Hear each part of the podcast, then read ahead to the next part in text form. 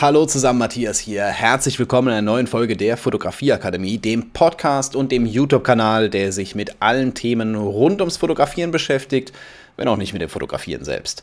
Heute, na, ein Thema, was wahrscheinlich schon viele Fotografen mitbekommen haben. Was passiert oder was mache ich, wenn ein Model mein Shooting absagt? Oder ein Kunde mein Shooting absagt? Oder ein Brautpaar mein Shooting absagt? Oder wer auch immer mein Shooting absagt?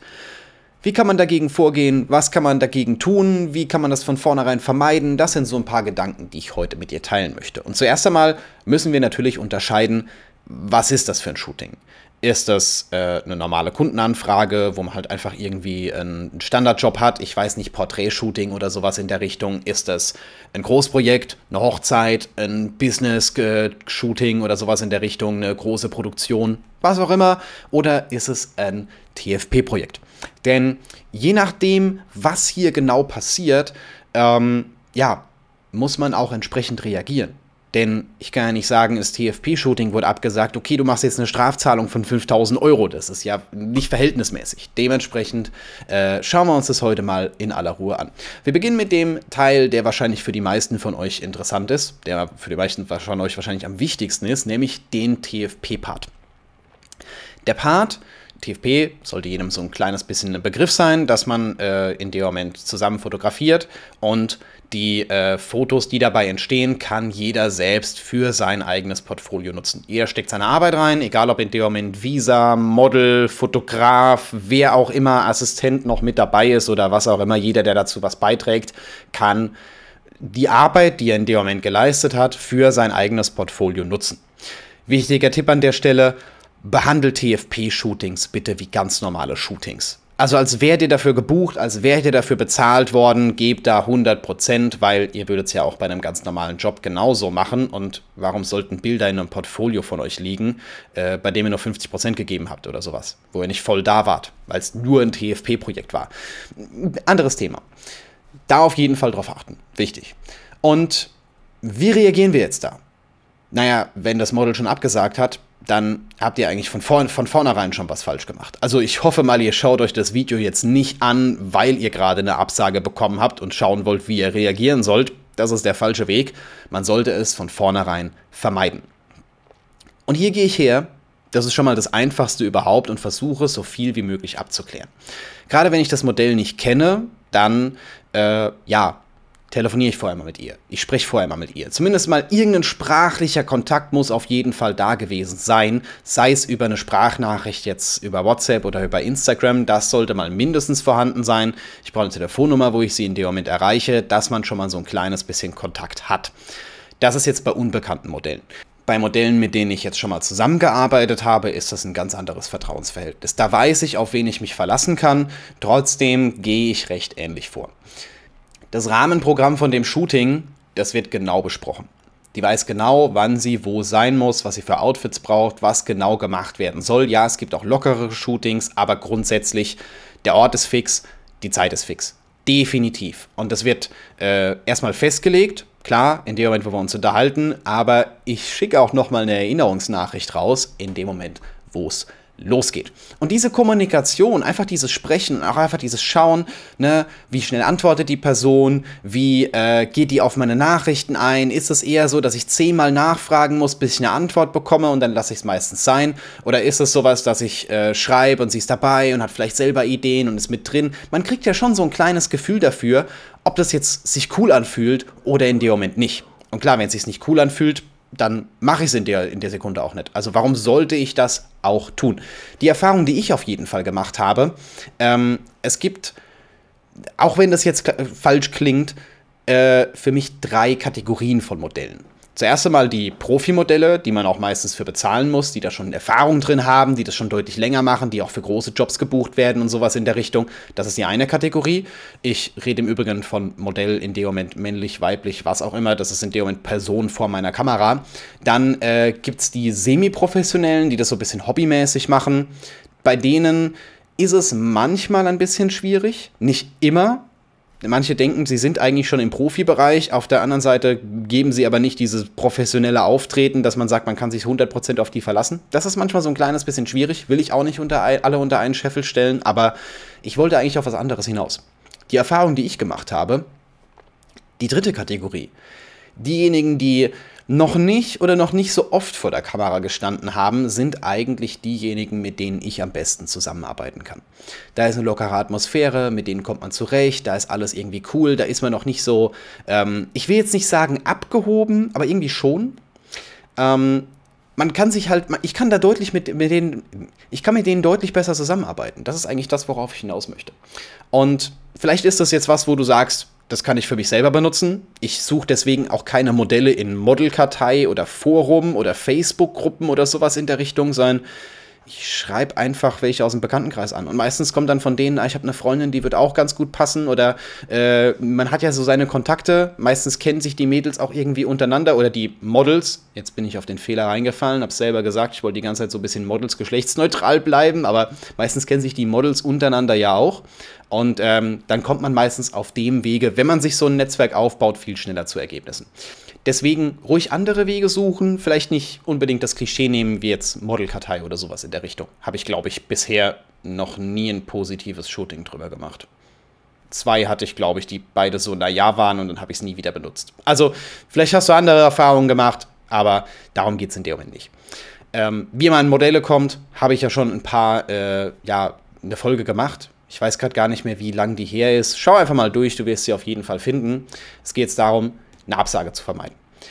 Deswegen, ganz normal kommunizieren, was, wann, wo, wie, die ganzen Fragen beantworten, die vielleicht in dem Moment noch offen sind, der Person auch das Gefühl geben, dass sie in dem Moment bei dir gut aufgehoben ist und äh, ja, sie nicht einfach so ins kalte Wasser schmeißen, weil nicht jeder ist schon, schon immer vor der Kamera gestanden und äh, dann läuft das Ganze schon mal deutlich entspannter. Das ist auf jeden Fall wichtig. Wie gesagt, Erinnerungsnachricht, an dem Tag oder ich sage zwei, drei Tage vorher nochmal. Das mache ich nicht immer, das mache ich allerdings meistens. Das ist schon mal so der TFP-Bereich. Nach dem TFP-Bereich kommt der Auftragsbereich. Und bei mir ich sehe das relativ locker. Ich habe eine Ausfallrate von, ja, vielleicht 2, 3 Prozent aller Shootings im Jahr werden abgesagt. Ich weiß nicht mehr genau kategorisch, wo die alle liegen, aber ähm, es ist eigentlich nicht viel. Meistens sind es so Geschichten, dass man sagt, äh, Krankheit oder ich hatte tatsächlich mal eine Absage für eine Hochzeit, die ähm, ich glaube, irgendwie die Mutter ist an Krebs erkrankt oder sowas in der Richtung. Und egal, ob das jetzt dahingestellt ist oder ob man es als Ausrede benutzt hat, es war mir egal. Es war okay. Da habe ich jetzt nicht äh, lang drum rumgestritten und äh, habe, glaube ich, vier Tage später eine Anfrage für den Termin reinbekommen und habe den gerade wieder besetzt gehabt. Von daher relativ entspannt. Ähm, tatsächlich ist so, wenn bei mir jemand absagt, nehme ich dem das nicht krumm. Außer er ruft mich fünf Minuten vorher an, dann braucht er mich eigentlich nicht mehr buchen dann ist für mich klar, es wird kein zwei, keine zwei Termin geben, es wird kein Shooting geben, egal was ihr in dem Moment macht, das Thema ist durch. So sortiere ich relativ schnell die Leute aus. Wenn ich merke, da kommen irgendwie haufenweise Anfragen und die Leute machen nie in dem Moment irgendwas, dann ist das ein anderes Thema, aber grundsätzlich kann man so schon relativ gut aussortieren.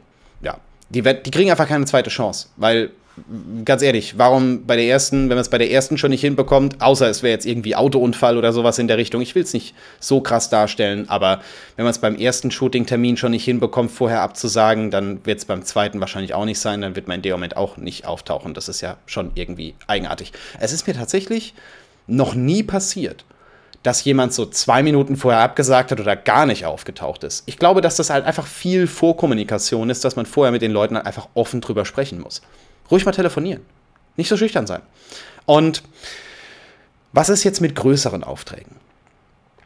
Größere Aufträge, beziehungsweise halt auch kleine Aufträge, äh, wären definitiv mal mindestens 50 Prozent vom vereinbarten Preis äh, sinnfällig, wenn der Termin ausfällt. Es kommt so ein kleines bisschen drauf an, da geht es oft um Kostendeckung, dass man halt, wenn man angefahren ist oder die Zeit, die man in dem Moment aufwendet, die Vorbereitung, die man vielleicht aufwendet, Equipment, das man vielleicht dafür organisiert, Locations, die man dafür vielleicht mietet oder sowas in der Art, dass das in dem Moment gedeckelt ist. Und dass man vielleicht vermeidet, dass ein Kunde einfach, weil er keine Lust hat, absagt.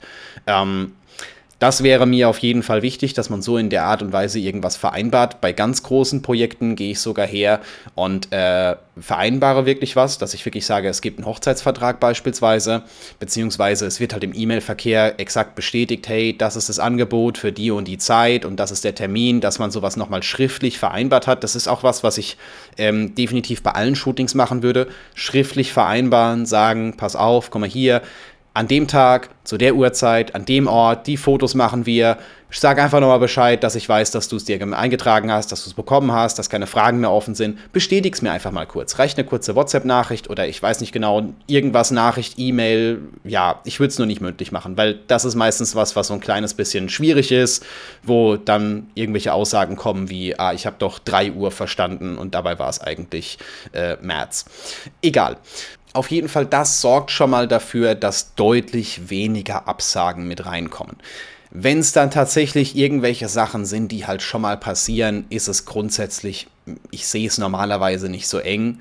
Normalerweise kann man bei mir ein Shooting verschieben. Es passiert manchmal so zwei, dreimal im Jahr, wo man dann sagt, hey, äh, pass auf, folgendes ist passiert, können wir es nicht schieben, pass auf, das Wetter ist scheiße, können wir es nicht schieben oder sowas in der Richtung. Das, das sehe ich dann relativ entspannt, aber grundsätzlich würde ich das nicht bis zur Unendlichkeit machen. Nicht bis zur Unendlichkeit. Viele, viele wissen das wertzuschätzen, dass man in dem Moment auf die Leute eingeht, aber ich würde es nicht bis zur Unendlichkeit machen. Wichtig auf jeden Fall, Vorkommunikation, schriftlich nochmal den Termin bestätigen lassen. Wenn man sich ein kleines bisschen unsicher ist und jetzt nicht sagt, da ich sage ich das Shooting halt ab oder ich nehme es gar nicht erst an, weil ich mir unsicher bin, ähm, ruhig am Tag vorher nochmal dran erinnern und äh, ja, auf jeden Fall auch bei größeren Geschichten was vertraglich festhalten, was schriftlich festhalten. Mindestens schriftlich festhalten. Es muss jetzt kein Mega-Vertrag gemacht werden oder sowas in der Richtung. Hauptsache, dass man in dem Moment mal Preis, Termin, Ort, sowas in der Art mit aufgelistet hat und dann hergeht und sagt, hey komm, bestätigt es mir gerade. Das reicht im, aus meiner Sicht in dem Moment auch. Ob das rein rechtlich ausreichend wäre, weiß ich jetzt nicht genau, aber ähm, ich war auch tatsächlich noch nie in der Situation, glücklicherweise noch nie in der Situation, dass ich äh, quasi für einen Auftrag, der abgesagt wurde, äh, dann Geld eintreiben musste, weil ich gesagt hätte, so irgendwie, ah ja, 50% müsste jetzt trotzdem zahlen oder sowas in der Art. Ja, Anzahlung kann bei sowas auch helfen, gerade bei größeren Sachen würde ich, habe ich bisher im B2B-Bereich schon ein kleines bisschen von abgesehen, weil normalerweise äh, finde ich das schon so ein kleines bisschen eigenartig. Ich hatte bisher noch nie Probleme mit der ganzen Sache. Es ist auch meistens ein ganz anderes Verhältnis, dass man schon länger zusammenarbeitet, freundschaftlich zusammenarbeitet oder solche, solche Sachen. Dann äh, mache ich das normalerweise nicht. Und ich bin auch normalerweise kein großer Fan von Riesenverträgen oder so, dass ich jetzt sage, hey, für das zweistündige Porträtshooting unterschreib mir doch mal bitte diesen 20-seitigen Vertrag. Warum? Da reicht eine kleine Nachricht. Es kommt darauf an, was für eine Größe es ist. Übertreibt es hier nicht so, aber schaut ruhig, dass ihr mit den Leuten sprecht. Die meisten sind, weißt du, wenn man, wenn man ein gutes Gefühl hat, wenn man da menschlich unterwegs ist, dann ist normalerweise auch kein Thema, dass so ein Shooting in dem Moment stattfindet, unter der Voraussetzung, beide haben Bock drauf. Das merkt man aber relativ schnell. Das merkt man relativ schnell. Spätestens, wenn man telefoniert, merkt man schon, ob die das wirklich wollen oder ob ihr in dem Moment jemand angefragt habt und den dazu nötigt oder sowas in der Art. So, hey, komm, jetzt mach doch mal oder so. Und dann, ja, okay. Ähm, das, das ist meistens sowas, wo ich sagen würde, das geht eher in die Hose. Aber grundsätzlich, äh, ja, waren das jetzt so meine Tipps, um eine Shooting-Absage zu vermeiden wenn es tatsächlich abgesagt wird oder wenn jetzt ein Modell gar nicht auftaucht, dann ist das Thema für mich einfach gelaufen. Dann arbeite ich mit dem Modell auch nicht nochmal zusammen. Es kommt ein bisschen drauf an, was. Aber ihr habt jetzt mal so ein kleines bisschen Input gerade zu dem Thema bekommen. Wenn ihr Fragen habt zu allen Themen rund um die Fotografie, schreibt sie gerne in die Kommentare unter diesem Video. Schreibt mir gerne eine Nachricht auf Instagram, wenn die Plattform, auf der ihr diese Folge gerade konsumiert, keine Kommentare zulässt.